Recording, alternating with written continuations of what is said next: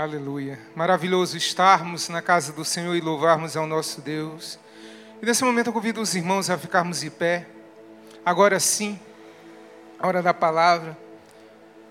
E eu peço aos irmãos a abrirem a Bíblia num livro de Gênesis, primeiro livro, capítulo 15, versículo de 1 a 5. Gênesis, capítulo 15, de 1 a 6.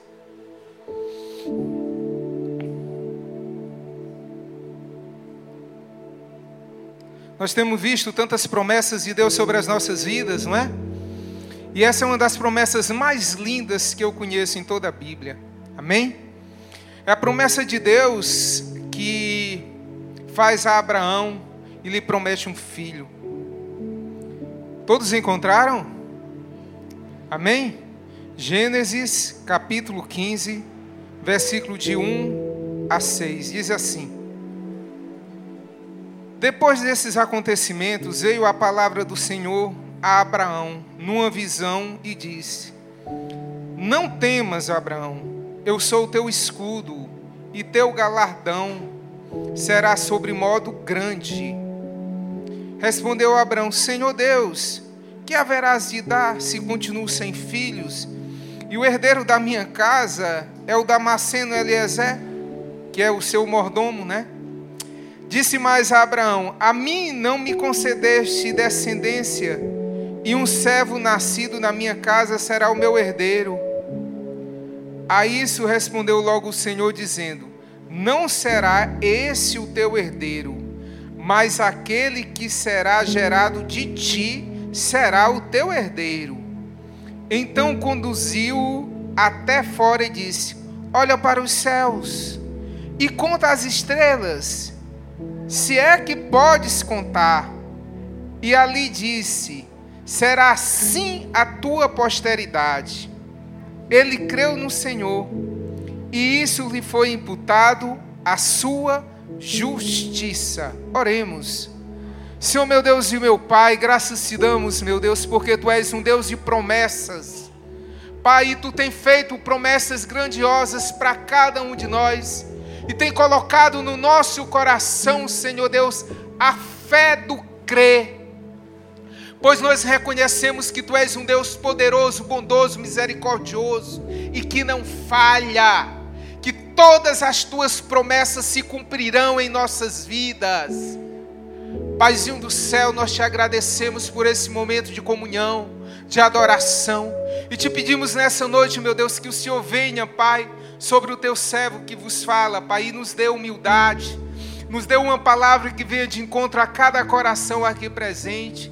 Nos usa, meu Deus, como instrumento teu, Pai, derrama a tua unção, sabedoria, conhecimento, Pai, para que eu possa, Senhor Deus amado, para que tu possas, através de me alimentar o teu povo com uma palavra que venha de encontro a cada coração aqui presente. Nós te pedimos, meu Deus, te louvamos e te agradecemos, Pai.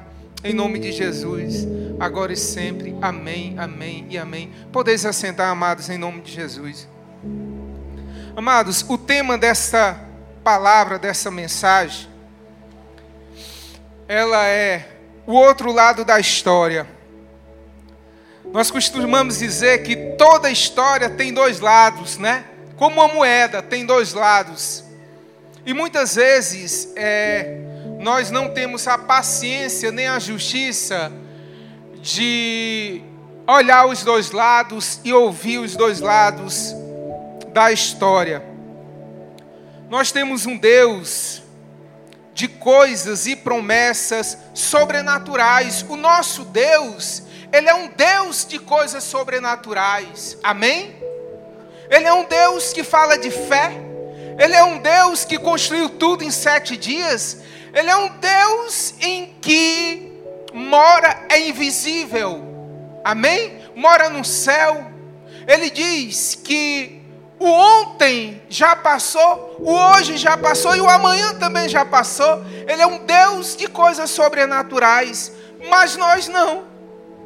O homem, ele é natural, com seus medos, com seus erros, com a sua fé muitas vezes abalável, né?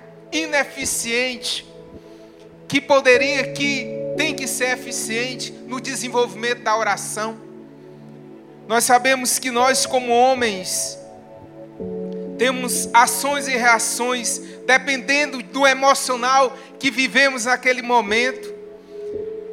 E, e que dependendo desse emocional ao qual nós estamos vivendo no momento, às vezes nós somos fracos, inconstantes, duvidosos, né? E que a razão, ou seja, aquilo que faz sentido para nós, muitas vezes é, que, é o que nos faz valer. O que nós enxergamos é apenas a razão. Quando o nosso Deus, ele é um Deus sobrenatural.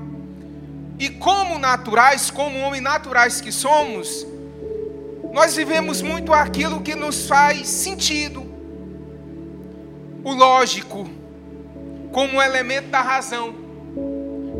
Por isso é que muitas vezes nós não conseguimos entender e viver da maneira que o nosso Deus nos ensina. Amém? E dentro disso, desse contexto de um Deus sobrenatural e de um homem natural, Deus fez uma promessa a Abraão. E esse Deus disse assim: Abraão, eu vou te dar um herdeiro. E ele olhou para a sua vida e disse: Como? Eu sou velho, a minha mulher já é uma velha também, há muito tempo não pode ter filho, já foi cancelada o seu ciclo menstrual. Então, pela razão circunstancial ou lógica. Era impossível essa mulher dar a ele um herdeiro. Mas ele creu. Amém? Ele creu. E essa história, ela tem quatro personagens. Esse Deus, a qual nós cremos, que ele diz que reina sobre tudo e todos. Amém? Abraão, pai, aquele a quem Deus fez a promessa e ele recebeu a promessa, Sara, a mãe, a quem também recebeu a promessa, e o filho da promessa que é Isaac. Tudo muito bonito, uma promessa de Deus que se deu a um homem de fé, a qual Deus escolheu. Mas como tudo em nossa vida, usando essa razão natural do ser humano, nós nunca cremos como devíamos crer. E Abraão também não creu como devia crer, e nem Sara. E aí, esse mesmo homem, que Deus disse que era para construir uma história apenas de três pessoas, Deus, com mais três pessoas, ele acabou construindo outra história, colocou outros personagens nessa história, e aí ele colocou uma escrava que se tornou mulher, que se tornou mãe. Colocou nessa história de Deus um outro filho que não era um filho da promessa, e Deus não falou nada disso para ele. E Abraão, ele era o pai da fé, mas na hora da fé, ele não teve a fé que necessitava ter. Ele não acreditou como ele deveria acreditar. Porque nós vivemos muito isso. Muitas vezes Deus faz uma promessa para nós, e naquele exato momento nós acreditamos e vamos para casa confiando, mas o tempo passa e a lógica, que já não tinha tanta lógica, ela vai diminuindo a cada dia, ao tempo que a gente acaba desanimando e não crendo mais. Mas interessante que Deus com Abraão, ele fez algo muito interessante. Deus, ele. Eu costumo até dizer para essa igreja, e eu brinco com isso, que Deus às vezes ele complica, depois descomplica e depois explica porque complicou. Mas com Abraão foi diferente. Deus ele explicou a Abraão e foi o homem que complicou, e Deus precisou descomplicar aquilo que Deus já tinha explicado para Abraão, que era uma coisa simples. Ele disse: Eu vou te dar um herdeiro, e o herdeiro é da tua mulher, é de Sara. Amém? Interessante. Agora Deus chega e diz assim: como descomplicar o ou aquilo que o homem complica? Porque quem é complicado somos nós.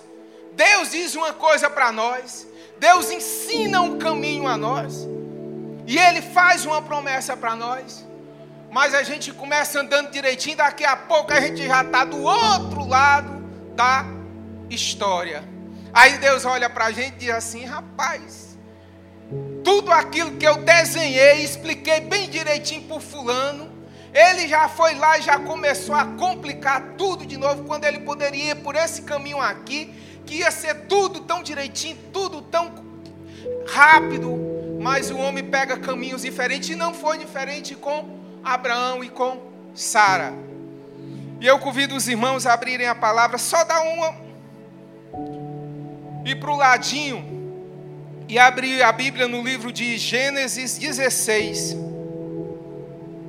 Por que, que nós complicamos tanto aquilo que Deus nos ensina aquilo que Deus nos promete.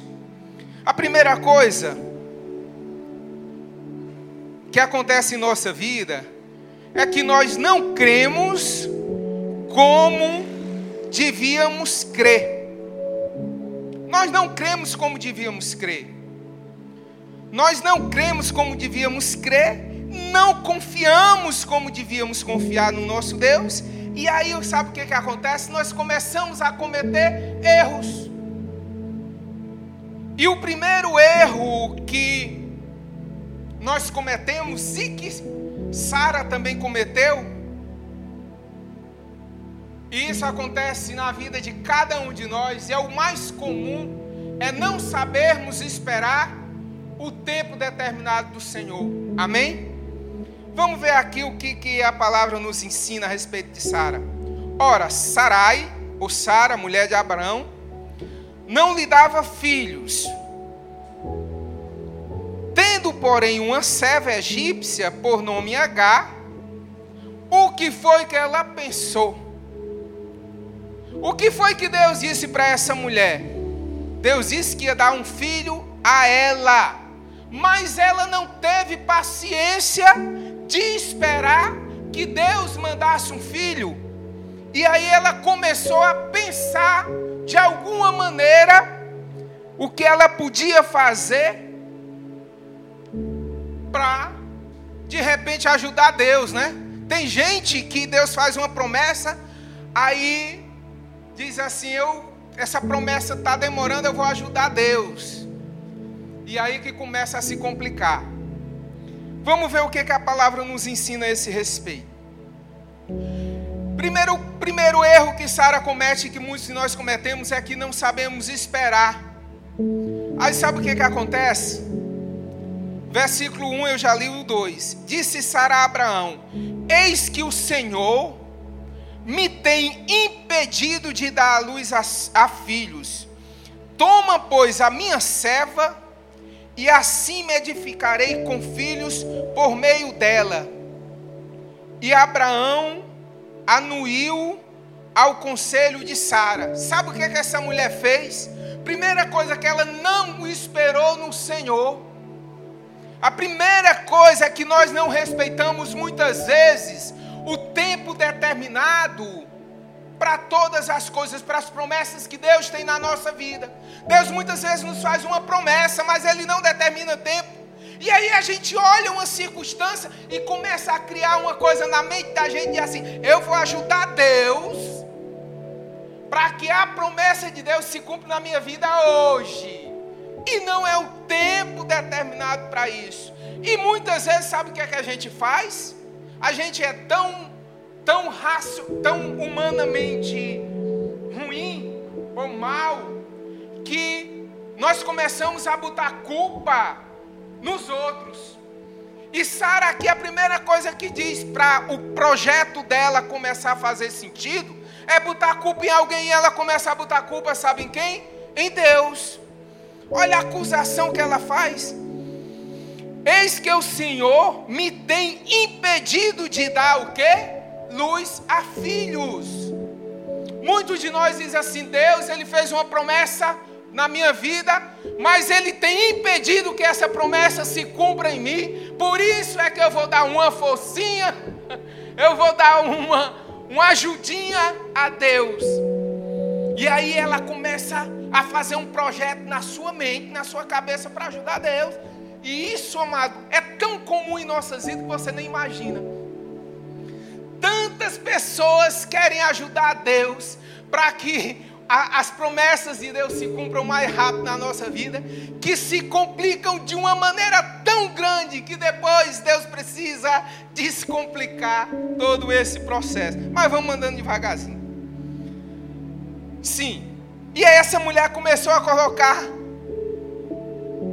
ela tinha um projeto, tinha um plano, tinha que chegar para o marido dela e falar alguma coisa, então ela precisava botar culpa. Aí ela disse assim: Olha, meu marido, Deus, ele disse que vai nos dar um filho, mas ele me impediu de te dar filhos. Mas vamos fazer esse negócio por nossa conta. Sabe por que vamos fazer isso por nossa conta?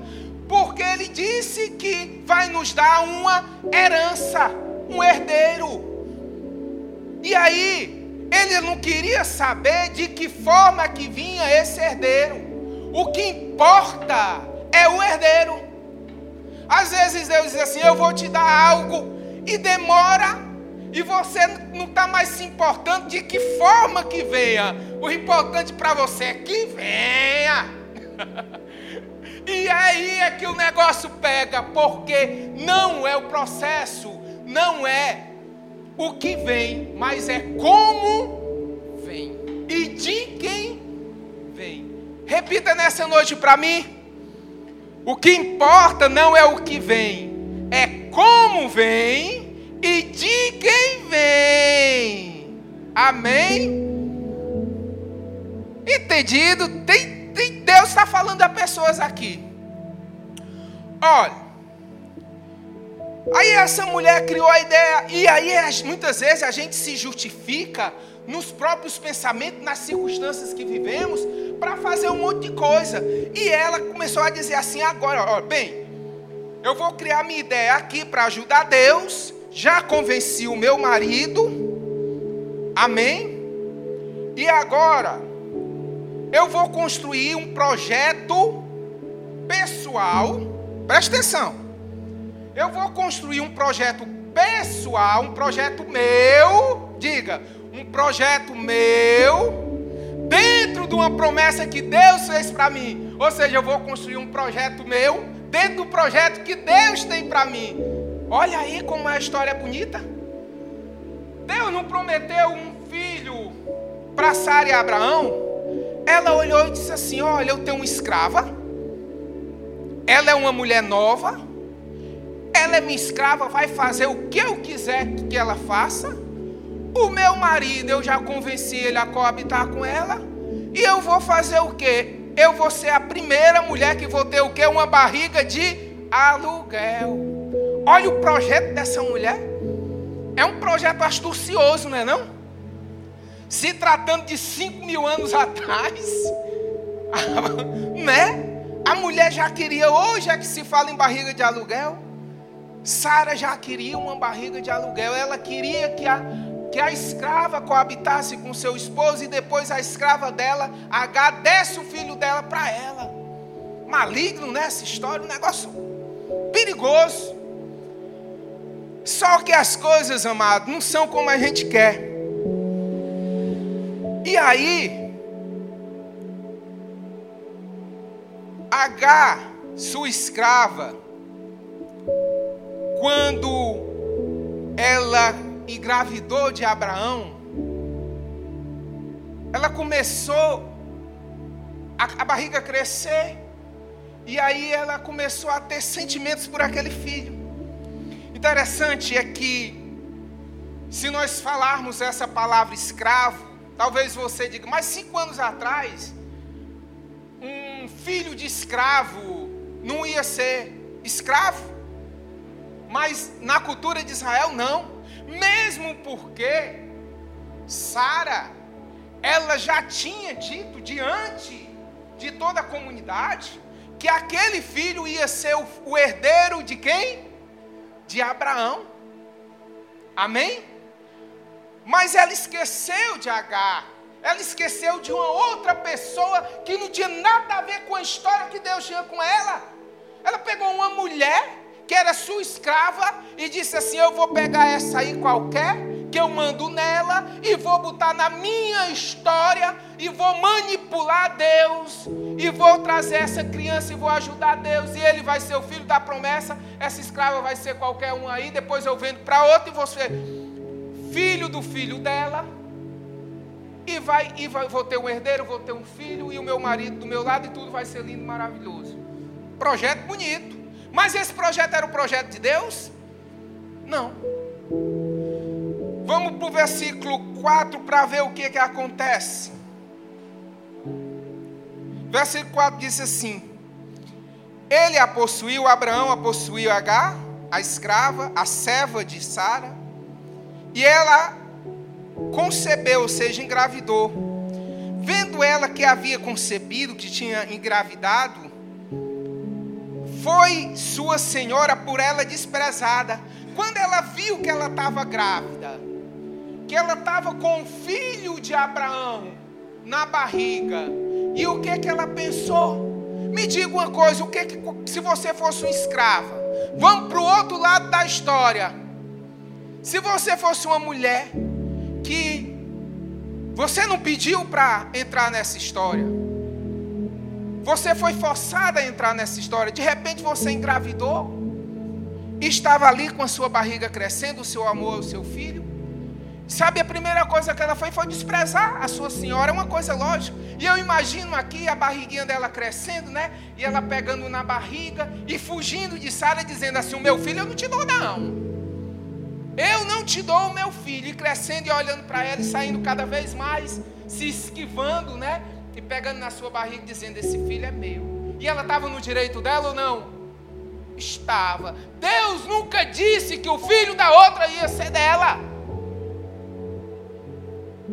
Foi ela que projetou esse projeto para ela.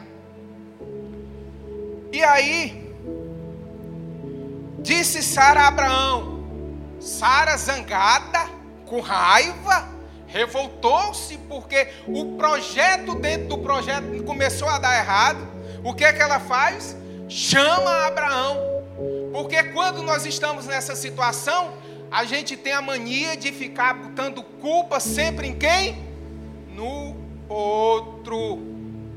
Quando as coisas não começam a funcionar do jeito que nós projetamos, a culpa é nossa? A culpa é de quem? Do outro porque nós não esperamos no Senhor a promessa de Deus sobre a nossa vida, nós não tivemos a paciência necessária para esperar que se cumprisse o projeto de Deus em nós. E aí ela chega e chama Abraão e diz assim: Seja sobre ti esse afronta que se faz em mim. Eu te dei, olha aí, ó, como a, a mulher, ela, ela tem esse poder, né? De manipulação, né? Ela chega para o marido e diz assim: Porque eu te dei essa mulher para ti, como se fizesse assim. Ele nunca foi pedir. A escrava dele, não, para coabitar, não foi ela que deu. Aí agora ele diz assim: Eu te dei. Olha aí, ó.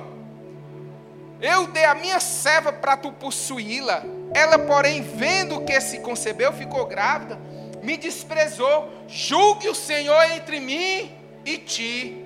Já pensou, meu irmão? Como são as coisas? Às vezes, olha o outro lado da moeda. A gente só costuma ouvir as pregações sobre Sara nos seus pontos mais positivos, mas nenhum de nós já se ouviu falar de Agar, dessa mulher. O outro lado da história, de que maneira, quanto sofrimento essa mulher sofreu diante de toda aquela situação, a qual ela não tem culpa nenhuma, nem ela, nem o filho dela tiveram culpa de entrar nessa história. Interessante é que, como é que Deus tinha que fazer para consertar todas essas bobagens de Sara? Da mesma forma que Ele entra para consertar todas as nossas bobagens. Quão de nós na nossa vida, né? Deus chega e diz assim: caminhe assim, viva assim, faça assim, ande assim. Se projete dessa maneira que eu vou te abençoar dessa. E daqui a pouco a gente faz tudo errado, tudo contrário. E aquilo que Deus imaginou fazer em nossas vidas de uma maneira tão simples, tá tudo tão complicado que Deus precisa entrar com a sua misericórdia, com o seu amor para descomplicar toda a situação. Mas Deus, ele é um Deus que ele conserta os nossos erros. Diga nessa noite, qual é a segunda coisa que Deus faz em nossa vida? Ele conserta os nossos erros. Será que Sara errou aqui? Será que essa grande mulher que nós conhecemos, que foi, foi uma grande mulher, ela errou? Muito. O que é que nós aprendemos com Sara e com Abraão? Com o pai da fé? Que ele também erra, que ela também erra, que ela é tão humana quanto nós e que nós temos um Deus que quando nós erramos, ele também conserta os nossos erros e os projetos os quais estão projetados por Deus, Deus vai lá e entra, intercede por nós e coloca tudo no lugar. Versículo 6 diz assim: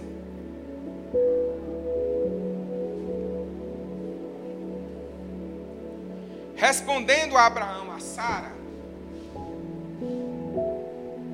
respondeu Abraão a Sara: tua serva está nas tuas mãos. Procede segundo o melhor te parecer. Sabe o que que Abraão fez? Diz assim: Olha, ela é tua escrava, não tenho nada a ver com isso. Eu não te pedi ela, foi tu que fez. Esse projeto é todo teu. Então não traz problema para mim, não. Eu lavo as minhas mãos. Tu faz com essa mulher o que tu quiser fazer. Foi homem, Abraão? Não, não foi. Poderia ter usado de outra maneira, ter resolvido a situação de outra maneira, mas ele disse assim: Tu fez o problema, Sara, tu resolve o problema. E essa mulher, ela poderia resolver o problema de várias maneiras, mas ela resolveu da pior maneira possível. Sabe o que, a Bíblia diz? Que ela começou a humilhar H e fazê-la, essa mulher, sofrer Aí você diz assim, mas como pode Sara fazer uma outra mulher sofrer? Sim, a Bíblia diz, é eu que estou dizendo? Contra fato não há argumento, está aqui. Bem claro. Sarai, Sara humilhou-a e a fez sofrer ao ponto dela fugir da sua presença. Essa mulher, ela foi tão humilhada, foi tão massacrada, ela foi tão sofrida ao ponto que ela fugiu. Mas ela não fugiu, gente, do Camusim para Fortaleza, não. Nem do Camusim para Sobral, não. Eles moravam no lugarejo e daquele lugarejo era o que para lá? Deserto. O desespero dessa mulher era tão grande, era tanto sofrimento, tanta humilhação, que essa mulher saiu desesperada para o deserto. E ela saiu. E quando se sai desesperada, grávida, você já imaginou uma mulher grávida, sem nada, que ela era escrava, a única coisa que ela foi com roupa do corpo, talvez um pouquinho de água, o máximo que ela podia levar ali um pingo de comida na mão, porque ela como escrava ela não podia pegar sacola, ela não tinha direito a nada e foi embora no deserto. E qual era o futuro dessa mulher no deserto? A morte. E essa mulher no deserto, ela está lá para morrer. O versículo 7 diz assim: Agar foge para o deserto, depois de todo o sofrimento que Sara causou. Tendo achado um anjo do Senhor junto a uma fonte de água no deserto, junto à fonte no caminho de sul, disse-lhe: H, serva de Sara, Da onde vens e para onde vais? Ela respondeu: Fujo da presença de Sara, minha senhora. Então lhe disse o anjo do Senhor: Volta para tua senhora e humilha-te sobre suas mãos. Amém? Disse-lhe mais o anjo do Senhor: Multiplicarei sobre modo a tua descendência, de maneira que poderosa não será contada. Disse-lhe ainda o anjo do Senhor: Concebeste e darás à luz a um filho, a quem chamarás Ismael, porque o Senhor te cuidará da tua aflição. Ele será entre homens como um jumento selvagem. A sua mão será contra todos e a mão de todos contra ele. E habitará fronteiras e todos os seus irmãos. Então ela invocou o nome do Senhor, que ali falava: Tu és o Deus que vê todas as coisas. Tu és o Deus Roy, o Deus que vê todas as coisas. Não olhei eu nesse lugar para que para que me vê. Amém. O Deus Roy, o Deus que vê todas as coisas. Sabe o que Deus nos ensina aqui? É que numa história Deus não olha apenas para os protagonistas, não. Deus também olha para aqueles que estão apenas em volta daquela história. E Deus olha para essa mulher que Deus não tinha um projeto, não tinha um plano, não tinha promessa, mas Deus, pelo seu amor, pela sua misericórdia, não deixa essa mulher morrer lá no deserto. Que culpa essa mulher tem de estar ali? Deus, ele é um Deus que ele olha para Abraão e olha para Sara, que são quem tem promessa a eles. Deus diz assim: Eu vou consertar o que vocês fizeram de errado, e eu vou abençoar aquilo que está em tua volta. Nós, o nosso Deus, ele é um Deus tão maravilhoso que até quem está em nossa volta, participando da nossa história, ele abençoa, Ele guarda, Ele cuida, Ele ensina, Ele capacita e Ele direciona. Porque Ele é um Deus, Roy, Ele é um Deus que vê todas as coisas. E Ele não ia permitir que uma mulher grávida, com um filho ali na barriga, morresse no deserto. Amém? Aí ele disse: volta para o ponto de partida. O que, que ele nos ensina? Que muitas vezes nós precisamos voltar para o ponto de quê? De partida. Dar alguns passos para trás para nós entrarmos no projeto original.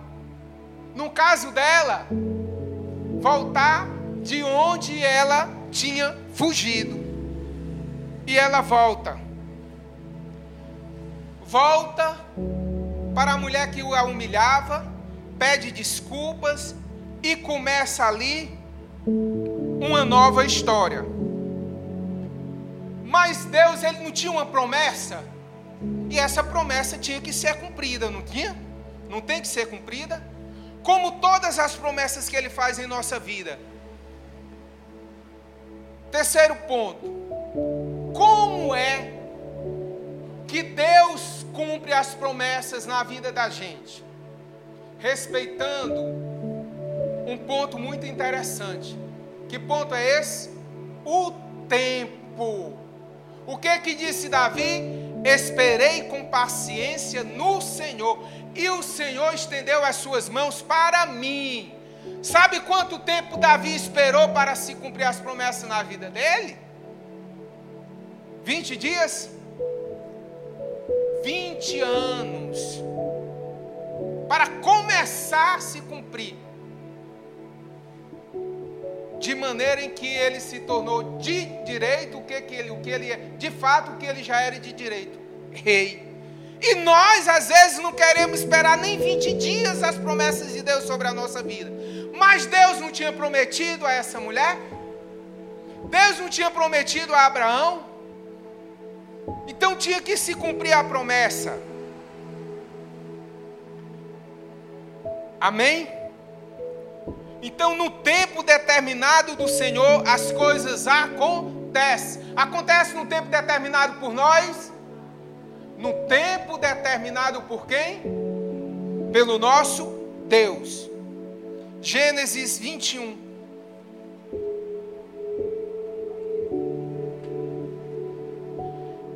Quando a promessa foi feita, Sara já era velha. Imagine agora. Amém?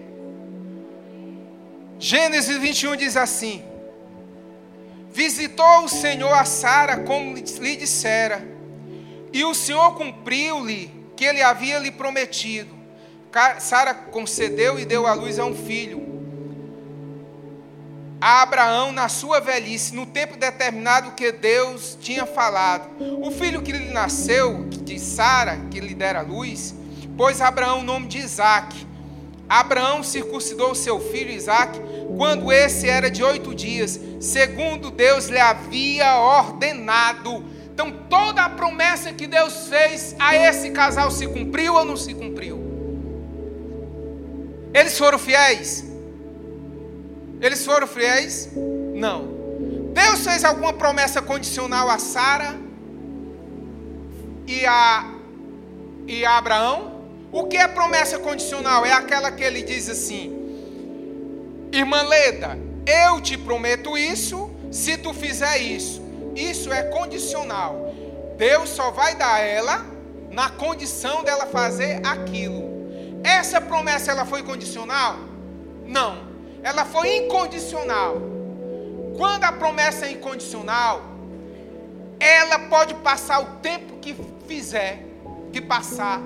Pode acontecer o que acontecer. Pode alguém querer fazer um projeto dentro do projeto de Deus. Pode esse homem complicar tudo que Deus vai lá e descomplica, como fez na vida de Abraão e de Sara. Ela pode fazer um monte de coisa, pode andar. Quando Deus tem uma promessa na vida de alguém, ele pode dar uma volta no Egito de dois anos, de três anos, de quatro anos, de cinco anos, de dez anos, de quinze anos. Se ele não vir no amor, ele vem no anzol. Mas ele vem. Quando essa promessa ela é o quê? Incondicional. Tu pode passar a vida toda complicando, mas Deus vai lá e descomplica e te traz. Porque ele é um Deus o quê?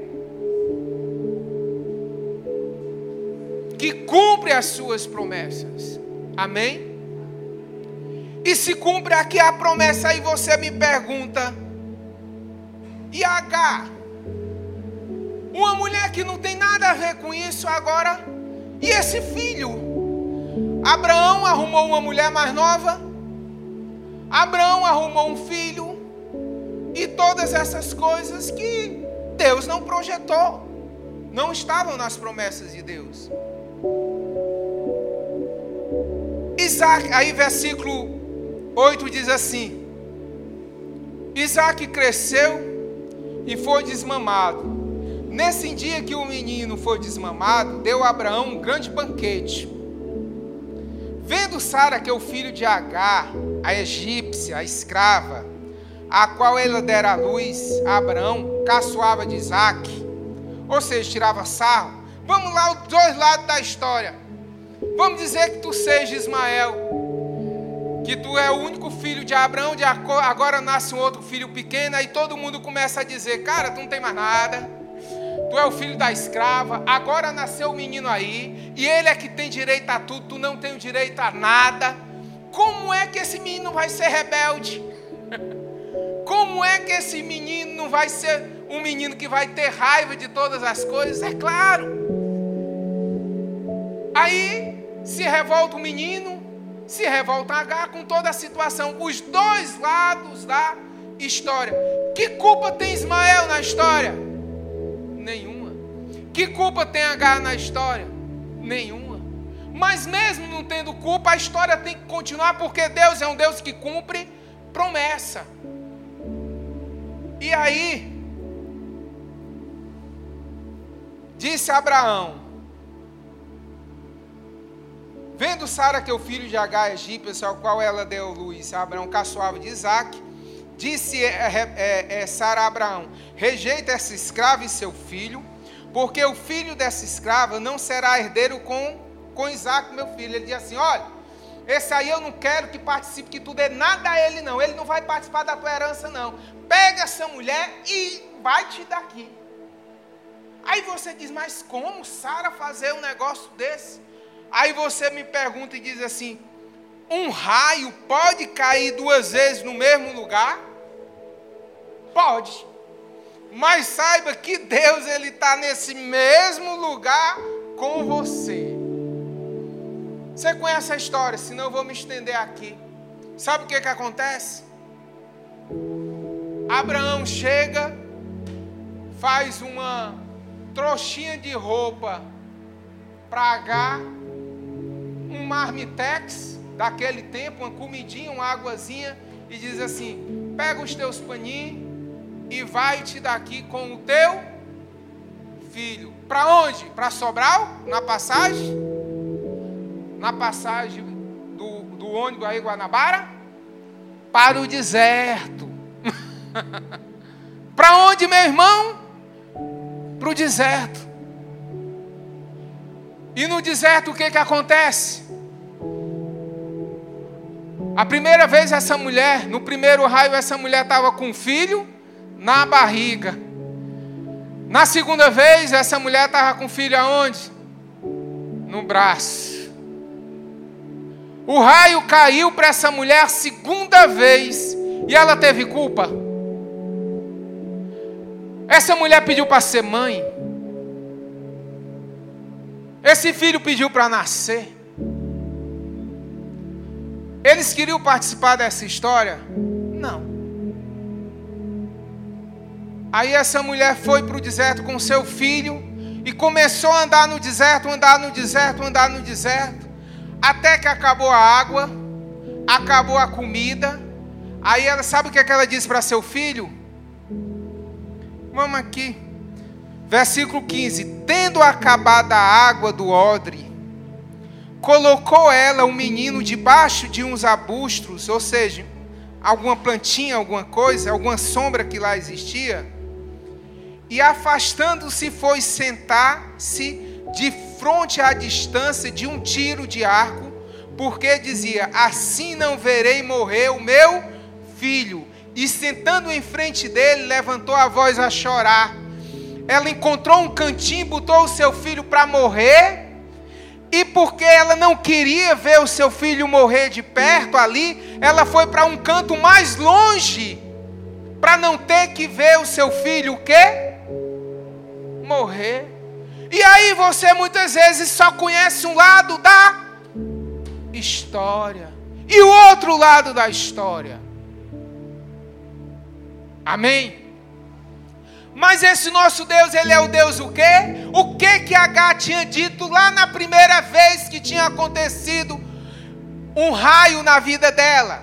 Que ela tinha ido para o deserto que ela disse assim: O meu Deus, Ele é um Deus que vê todas as coisas, e que mandou um anjo para que a acudisse naquele momento. Ela disse: O meu Deus é um Deus rói, é um Deus que vê todas as coisas, é um Deus que me vê no deserto, que me vê na hora que eu mais necessito. Interessante que nesse momento que ela que está lá o seu filho morrendo, e ela também, cada um do lado e do outro, esse Deus herói, esse Deus rói, que vê todas as coisas. Deus, porém, ouviu, versículo 17: Deus, porém, ouviu a voz do menino, e o anjo de Deus chamou do céu a Agar e lhe disse: Que tens, Agar? Não temas, porque Deus ouviu a voz do menino da onde está. Ergue-te levanta o rapaz, segura pela mão, porque eu farei dele um grande povo. E abrindo-lhe Deus os olhos, viu ele um poço de água, e indo ele encheu a água, e o odre deu de beber a este rapaz. O que que nós aprendemos aqui? Aprendemos que no último momento, naquele momento que não tem mais esperança em nossas vidas, em que não tem mais água, não tem mais alimento, só tem deserto, nós temos um Deus que olha para nós, que nos enxerga e que diz a seguinte coisa para nós: abre os olhos que tem luz, levanta-te e anda, pois na tua frente eu vou cavar um poço, ou seja, um algo para que venha suprir o que? A tua necessidade. Ele vai entrar com providência. Amém? E nessa noite Deus nos ensina que seja qual for a sua situação, ou a nossa, seja qual for a nossa história, se a nossa história, em algum momento ela é parecida com de Sara, que nós criamos uma história dentro de outra história, ou se nós fomos vítimas da história de alguém que por circunstâncias qualquer nos colocou dentro de uma situação a qual nos fez sofrer, eu não sei, mas tu sabes. Nós temos um Deus que Ele nos abençoa, seja qual for a situação que tu esteja, seja qual for o personagem que tu seja. Ele tanto ele abençoa o protagonista, como ele abençoa o coadjuvante. Amém? Tanto ele abençoa aquele que se destaca, como ele vai abençoar aquele que está lá no cantinho, que Deus não dá nada para ele. Deus foi lá e fez história com H. Deus fez história com seu filho Ismael. E quando Deus fez essa promessa, que abençoou esse povo, aí você me pergunta: e quem é esse povo hoje? Os descendentes de Isaac são judeus, o povo mais inteligente do mundo, o povo mais abençoado. Eu já expliquei aqui. Eles são os maiores empresários em vários segmentos. Tudo eles se destacam, eles são. Vocês conhecem o povo judeu? Em todas as áreas são ganhadores de 40% de todos os os Nobéis são ganhos por judeus. O brasileiro não tem um Nobel de nada. Nós somos uma nação imensa, nunca ganhamos um Nobel. 40% dos Nobéis são ganhos por judeus. Amém? E quem é a descendência de Ismael? Os árabes. Aí você diz assim: Deus deu para ele, como herança, o deserto. E Deus dizia assim: Olha para esse deserto. E dizia assim: A maior riqueza do mundo está aqui. E eles olhavam e diziam assim: Como? Se aqui só tem areia.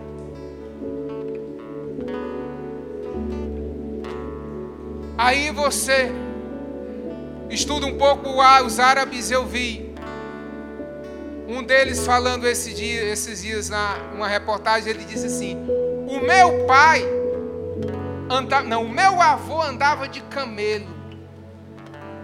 O meu pai andava de Land Rover e hoje eu ando de jatinho. Eles são o povo mais rico do mundo, o mundo árabe. Sabe o que, que tinha debaixo do deserto? Petróleo. Sabe quais são as terras mais caras do mundo hoje? Onde, onde há o mundo mais luxuoso do mundo? No mundo árabe. Quem que não viu falar de Dubai? Quem não viu falar dos principados? árabes, as lojas mais chiques do mundo, o povo mais rico do mundo. E aonde é que eles estavam? No meio do deserto. Eu quero dizer, amados, que nós podemos estar vivendo hoje no meio do deserto. Mas Deus está dizendo que debaixo desse deserto tem o maior ouro, tem a maior riqueza desse mundo, que homem nenhum pode comprar. Que riqueza é essa que está debaixo do teu deserto, meu irmão? É o Senhor dos Senhores, é Jesus. Amém? E que Ele, no tempo determinado, Ele vai transformar esse deserto, essa terra que ninguém dá nada, que muitas vezes é a tua ou a minha vida, que as pessoas olham e dizem assim: aí só tem areia, aí não tem nada de bom, o que que pode dar aí? O que que pode plantar aí?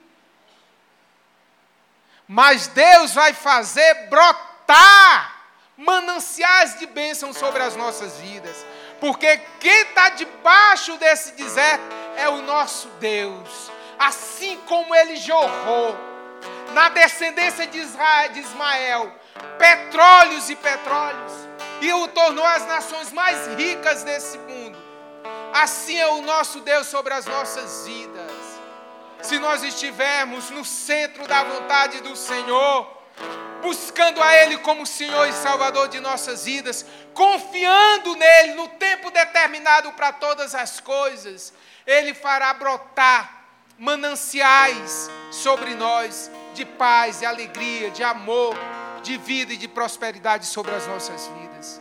E essa é a promessa que Deus fez e faz para cada um de nós, amém? Por isso, amados,